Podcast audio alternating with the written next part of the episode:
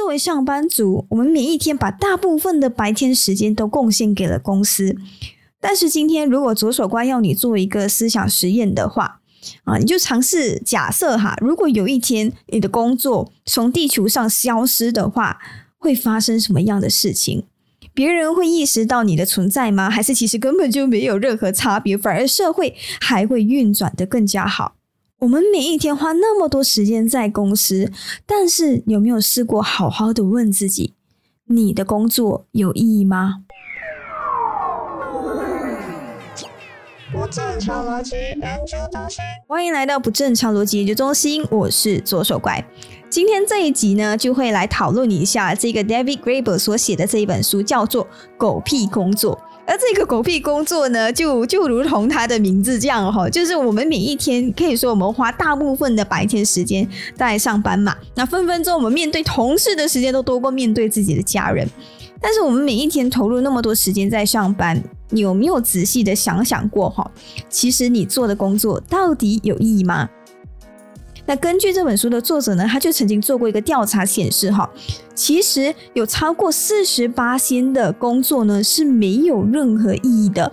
而这个数字到底是怎么样一个概念呢？就是有超过四十八仙的人，每一天花超过八个小时面对电脑，其实根本对社会没有做出任何贡献。那没有贡献还不用紧，可能你的工作还会对社会有害。也就是说。如果你的工作有一天从这个社会上消失的话，大家也不会发现地球有什么改变，反而还会过得更加的幸福。而这样的工作呢，我们就叫做狗屁工作。而在这本书里面呢，作者也收集了来自各行各业的爆料，吼，爆料自己的工作到底有多么的狗屁。所以这本书呢，可以说是一个呃非常有趣的去探讨一下，从不同角度探讨一下，到底你的工作的这个存在的价值是什么。那可能说到这里呢，很多人就开始好奇了，哎，到底我的工作算不算狗屁工作？到底狗屁工作是怎么样一个概念呢？那其实狗屁工作大致上分为五种。那首先第一种呢，就是属于 Cast Maker 马屁型，OK，马屁型呢，就是说他们的存在就为了让那些 top management 看起来很 a d a s o k 就比如说好像 receptionist 行政助理，还是那些打瞌睡的 security，他们大多数的存在呢，只是成为公司的门面。那很多时候他们是没有任何东西做的，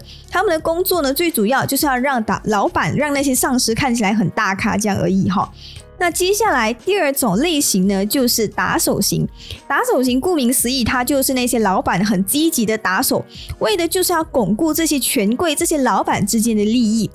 就比如说电话销售员，曾经作者呢就收到一个电话销售员他自己的一个独家爆料哈，他就认为自己的工作不止对社会没有任何贡献，反而还会给别人造成困扰，而这就是很典型的一个狗屁工作。那接下来呢就是补丁型，补丁型就是公司有一些漏洞，有一些做的不好的地方，他们不要去解决，反而还去请人来帮他们擦屁股。但是呢，这些漏洞完全是因为老板的懒惰或者不称职才导致的嘛？就比如说，作者就曾经收到一个投诉，来自航空公司的这个服务员，他每一天的工作呢，就是去安抚那些拿不到行李箱的那些乘客。但是其实这个问题本就应该去解决，而没有必要去请一个服务员来每天去安抚那些乘客嘛。而这就是所谓补丁型的这个狗屁工作。那接下来下一个类型呢，就是打勾型。打勾型顾名思义就是在纸上打个勾，都假装自己有做一些事情哈。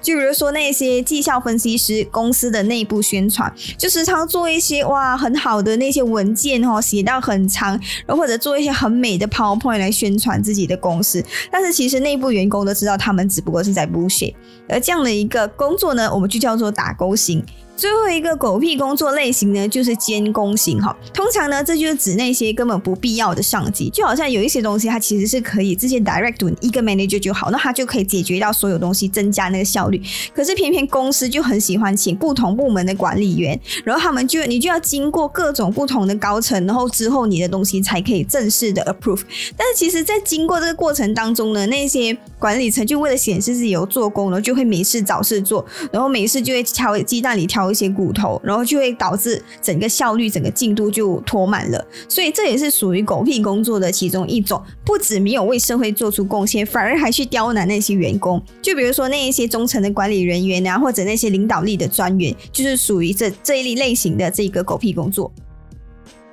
而那些做狗屁工作的员工呢，他们自己也会发现自己每一天工作的那么累。但是他牺牲的那些时间并没有创造任何的价值，但是为了表现出你的专业，你还是要假装在无奈的情况下表现自己很喜欢这份工作。那尽管你知道这份工作是没有任何意义的，你也不喜欢这样的工作，但是每一天你还是会逼迫自己调好闹钟，起床上班，准时打卡。虽然这份工作看起来很轻松哈，可能只需要说说几句话，然后或者你可能只需要用三个小时的时间就可以完成一整天的工作，那剩余的时间你在划手机。但是你每一天逼迫自己做不喜欢又没有任何贡献的工作，就好比一种精神折磨。所以一旦你意识到这是一个狗屁工作之后，你就再也无法去无视它了。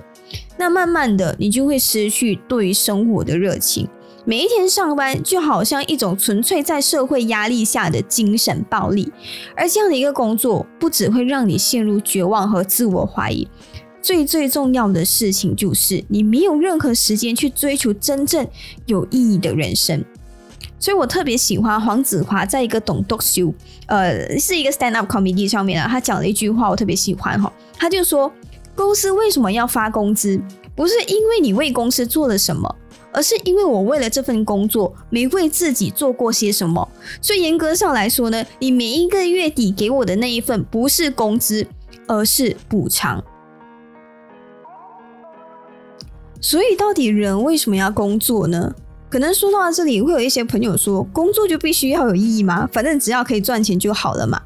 但是人类工作真的只是为了要赚钱吗？加上每一次说到这里的时候，身边总是会有一些长辈发我白眼。他就说：“你每一天可以去冷气房工作，还可以拿到不错的薪水，你还在那边不知足什么？”是啊，除了薪水，我们到底还要些什么呢？为什么我们工作那么舒服，我们还会觉得做的不开心？这个作者呢，他就是在书里面，他就引用了一个心理学的研究证明，他就说，其实人在萎靡的时候，他发现自己做的事情可以改变世界的时候，他会非常的开心。所以我们可以从这个研究发现，真正我们做工不只是为了要得到薪水，最重要的事情就是我们希望可以为这个世界做出一些改变。那这样的一个改变呢，会让我们感觉自己是真的存在的。所以基于这个逻辑的话，当我们无法从工作中得到这种自我存在感的时候，我们就会感觉到非常非常的痛苦。因为你会发现，哈，就算你花再长的时间坐在电脑前面，你所做的事情根本不会为社会带来什么价值，而这个世界少了你这份工作，也不会有什么改变。而这种工作之所以会让别人讨厌，就在于它是一个反人类的行为，它完全否定了工作的意义，所以就会把打卡上班变成了一种精神暴力。所以人类并不是单纯的想要薪水而工作，而是希望可以从工作中得到满足感，可以在工作中发挥自己的价值。我们希望看到自己的工作可以给身边的人带来幸福。对于我们来说，这是一件非常有成就感的事情。但是好笑的事情就是，通常那种越有贡献的工作，薪水就会越低。那可能一开始说到狗屁工作的时候，你会认为说，哦，它是一个不好的、很吃力、条件很差，然后又没有任何福利的工作。但事实上呢，很讽刺的就是，这些工作根本就不是狗屁工作。那你要知道，如果你现在做的工作很糟糕，但是很有可能实际上你这份工作是在为这个世界做出贡献的。而美国的经济学家呢，也在研究之后做出一个结论，就是狗屁工作通常呢都是很受别人尊重的，待遇也是很好的。但是问题就在于它是完全没有任何意义的。就比如说，好像刚刚所提到的电话销售员啊、股票经理啊、公关顾问等等。但是如果今天你的工作是打扫厕所、打扫垃圾的话，听起来这个工作一点都不体面，薪水酬劳也很低。但是你试想想哈。如果有一天所有的清洁工集体罢工的话，社会会发生什么事情？我相信不到几天，整个城市都会变成一个垃圾场吧。相反的，如果今天罢工的是那些股票经理的话，你会发现社会有什么不一样吗？还是其实整个社会甚至会变得更好呢？所以清洁工对于社会来说，它是一个最基本需要的工作。但是为什么他们却得不到相应的报酬和地位？甚至有人还会取笑他们说：“哎呀，你长大不好好读书就去倒垃圾。”但是如果今天你读了很多书出来，然后你做社会的狗屁工作，那就很光荣嘛。当然，除了刚刚所讲的这个清洁工以外，就比如好像护士啊、幼儿教师啊、社工等等啊，他们这些都是属于关怀工作者嘛。那往往呢？他们对于社会的贡献都是非常大的，但是他们通常在社会都得不到相对的报酬。他们对于社会的贡献和他们的报酬是完全不成对比的。就比如说，曾经就有一个研究显示，哈，对社会最有价值的职业是医学研究员，每支付他们一美元的薪水，就可以创造九美元的价值。那反而呢，对社会没有任何价值的金融职员呢，每支付他们一美元，就会扣除社会的一点八美元价值。所以，我们就生存在一个非常矛盾的工作体制。当你的工作越有价值的时候，你的薪水就会越低。因为我们都有一个 mindset，会认为说，哦，如果你在工作中得到满足的话，对社会有贡献的话，那你就不应该奢求更多的薪水了。所以这也是为什么那些义工做了这么多，却一分钱都无法从政府那边得到赞助。政府宁愿把那些钱拿去养那些多余的政府官员，都不要派给那些真正有为社会做出贡献的那些关怀工作者。那因为我们就是有一个固定思维嘛，我们会认为说，如果你从这个工作中得到满足感，那就已经是最好的回报了。你还要谈什么钱那么低俗的东西呀？那既然你是用心在帮助人的话，怎么可以跟我们谈钱呢？对不对？而最典型的一个例子呢，其实就在你我的身边，她就是你的妈妈。妈妈就是一个很典型的社会关怀者的原型。妈妈对于一个家庭付出的价值有多大？我相信我们所有所有人都看得出吧。但是他却一分钱都从来没有拿过，而且我们还会理所当然的认为说，这就是他的责任嘛。尤其是来到了现在，大部分的父母都出去工作了，但是你会发现哈，妈妈回到家里还是要继续打理家务。也因为基于这一点开始呢，我们都会认为哈，这些社会关怀者的这些角色一向来都应该是要不求回报的。那我们甚至不会把妈妈所做这些事情看成是一种工作，而是认为它是他们的责任，那是他们应该要做的本分。那自然呢，从这一点开始，我们也不会认为说需要给他们任何报酬。当然，除了因为刚刚所提到的，在我们生存的社会本来就会认为说，社会关怀者的工作就应该是那些富有爱心的人去做的嘛。那通常他们就不应该要求任何回报，我们就会有这样的一个概念嘛。那除了这个原因之外呢，其实还有最重要的原因就是，社会关怀工作者他们的确不能为经济带来直接的效应，所以自然而然的体制也不会去奖励他们，呃，给他们应该要有的酬劳。相反的。你如果是放在股票经理的这个身上，尽管他对社会没有创造出任何价值，但是无可否认哈，他还是可以刺激经济，给经济带来效应。所以呢，经济体制就会用薪水来奖励他们。所以你会发现哈，这样的工作体制下，我们去做自己呃热爱的事情，去做那些有爱心的事情、有贡献事情的时候，我们就会觉得哦，我们不应该计较薪水。所以在这之后呢，你会发现哈，会出现很多一些很无厘头的这个情况出现，就比如说呃，薪水很低的实习生。我还记得我们去实习，最最多最多就一个月给你五百块，但是其实如果对于生存来讲，这其实是已经非常非常的苛刻的。那或者会出现一些免费拍照的摄影师，他们觉得哦，拍照是我的呃 hobby 啊，我不应该，我不想要就收钱还是什么，但是其实这就已经在做烂市场了啊。或者还会造就一些可能免费做节目的 podcaster，就好像我这样，我们会认为说，哦，我们是做自己喜欢的事情，所以贡献我们的时间，贡献我们的创作，贡献我们的这些事情，都是都是一个呃可以做免费的事情。可是这样做真的是对的事情吗？那学者就针对这个问题呢，给出了一个警告哈：当社会无法真正价值分配社会财产的时候，经济增长就会停歇。所以简单来说呢，就是 karma is a bitch。因为就算今天你多么想要做一些对社会有价值的事情，你也会因为这个经济体制而去逼迫自己做一些狗屁工作，然后就为了生存。而慢慢的，社会关怀工作者就会越来越少，越来越少。整体的社会也会因为缺乏了这样有价值的角色，而迟早会崩溃。那上面说了这么多嘛，狗屁工作那么可恶的话，那到底为什么它会存在呢？那我还记得之前我在无聊是艺术之母的那一集有提到吼，那些老板、那些资本主义，就是希望让你工作忙到没有时间。为什么？就是很怕你有太多无聊时间的时候，会发展独立思考。而这正符合了哲学家萨特的存在主义的哲学，因为人一旦闲下来的话，就会去思考人存在的意义。所以呢，之前乔治·欧威尔就曾经写到一句话哈：如果有空闲的话，人就会变得危险。所以要让他们忙到几乎没有时间思考，才是最安全的。所以这也是主要的原因，为什么他们会创造狗屁工作出来？因为让那些人民去做没有意义的事情也没有关系，至少他们没有任何时间停下来独立思考嘛。那既然你不会独立思考，那你就是一个不懂得反抗的生产机器，也没有什么好威胁的。那你甚至呢还会去感恩那些把你变成机器的人哈，因为他们给了我们很多工作机会嘛。所以有时候你会看到新闻的那些政府很光荣的报道，哦，我们的就业率多高多高，但是你可以仔细想想看。在这些数据背后，有多少人其实都是在做这狗屁工作啊？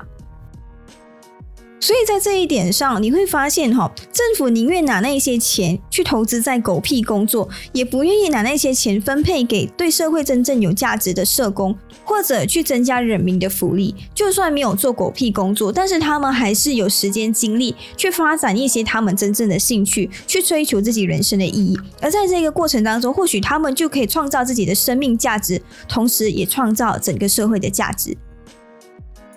那除了刚刚上面提到的狗屁工作，最主要存在的原因，就是因为统治阶级不希望我们有太多的时间思考嘛。除了这个原因以外呢，资本主义为了让我们做更加更加顺从的员工，吼。他就拉拢那些呃基督的传教士来让他们配合，大规模的去洗脑那些工人阶级，告诉他们说吃苦耐劳是一种高尚的品德，就好像上帝在创造世界一样，他每一天都去工作去创造这个世界哈。而且人类一诞生就是有罪的，那我们必须要用工作来向上帝赎罪。而这对于作者 David Graeber 来说，他觉得这样的一个新教伦理是一种深刻的心理暴力，更是我们集体灵魂的一道伤疤。而这样一个心灵迫害呢，其实一直延续到现在。就好像我的父母，他们都有一个根深蒂固的概念，就认为说，你读完书出来，你就应该要找一份稳定的工作，然后要好好的服侍你的老板。对于他们来说，这样才是一个脚踏实地的做法，这样才是一个吃苦耐劳，才是一个高尚的品德。但是在我的观念里面，的确，我现在会非常努力的工作，但是不是基于我认为自己要应该要做一个吃苦耐劳的员工，而是因为我想要通过现在的努力。让我以后可以发展不一样生活的可能性，但是这对于他们的想法来说，这是一种非常懒惰的表现。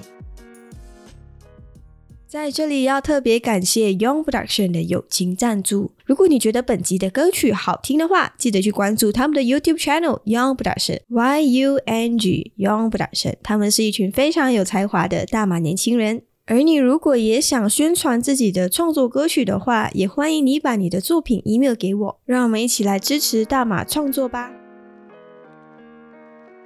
所以，狗屁工作透过宗教的力量和每一个月支付你稳定的薪水，来诱惑你做一些就算是违反人类的事情，你也会心甘情愿去做的一些狗屁工作。但是我非常喜欢《黑天鹅效应》这本书的作者，他写了一句话，他就说。最具杀伤力的三种成瘾物，第一种是海洛因，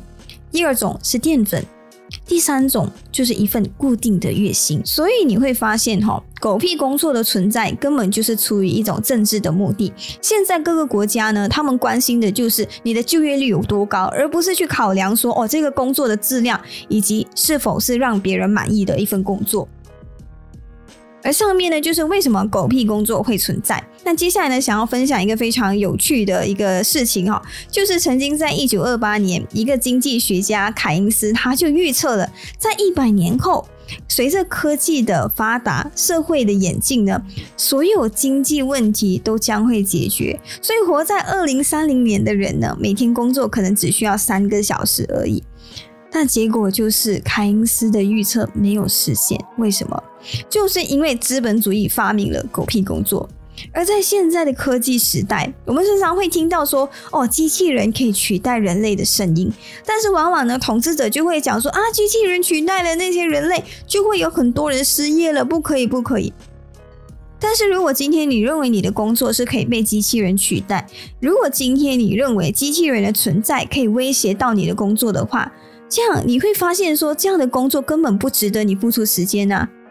除非今天你所做的工作是机器人无法取代，或者你能够做的比机器人还要好，这样我觉得这样的工作才是你值得应该付出时间的。所以今天，如果科技发达，机器人可以取代人类做一些机械的劳动的话，我觉得这不并不是一件坏事，而且还可以让我们从狗屁工作中解放。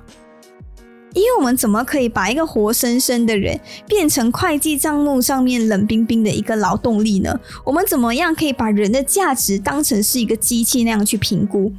但是哈，如果有一天，终于科技发达啊，机器人已经会自动运转一些比较机械的工作。那我们人可以从这个狗屁工作中解放的时候，问题就来了。那如果我们终于拥有了自由，那我们又会拿自由来做什么？当然，我不会反对机器的生产来让我们代替一些机械的劳动，因为我觉得人类不应该只是做机器可以做的工作。因为我们要做的事情可能是超越自己，或者是做出一些更加有意义的事情，比如说去探索自我或者创作艺术等等的思考。所以，比起花钱在狗屁工作，我更希望政府把这些钱放在人民的福利上面。但是问题就来了，人本来就是有惰性的嘛，所以一旦不需要工作也可以生存的时候，人们就会开始拉诺啊，就会开始堕落了。所以，如果今天你抱怨自己的工作很狗屁，这样你有信心，就算有一天这样的工作没有了，你也可以生存了，你会不堕落吗？因为我们要得到自由的前提就是你必须要确保自己是自律的。如果连自律都做不到，你就没有办法要求自由了，也没有办法真正的从狗屁工作中解放。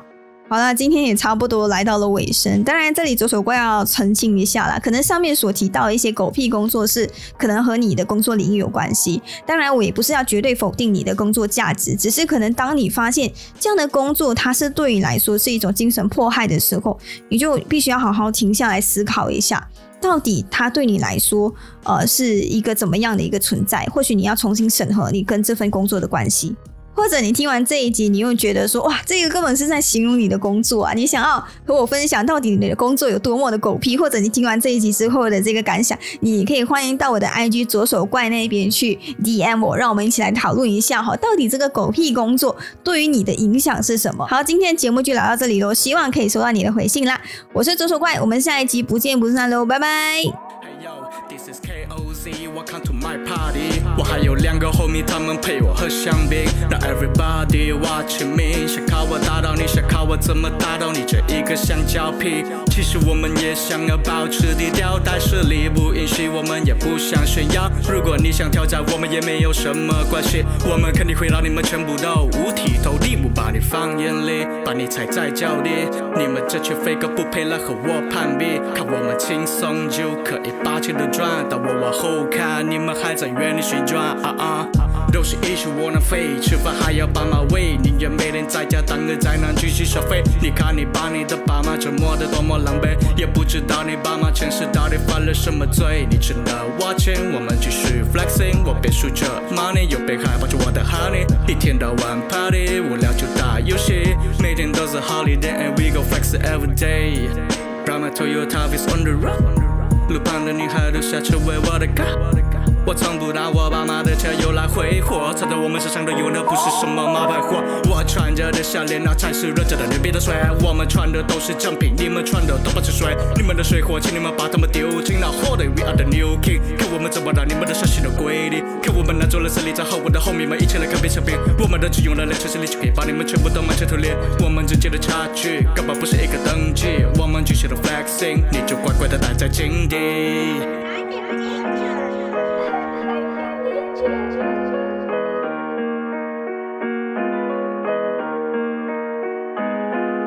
说大话，也从不说假话。We will keep it real，把说过的话生活化。你们的羡慕和嫉妒，我也没有那么眷顾。我们是珍贵的珍珠，那才是我们真实的面目。We are the hustler，我们每天都很忙，不陪你玩小儿科。你就待在那，就像一只小绵羊，等狼群过来啃你这一只披着狼皮的羊。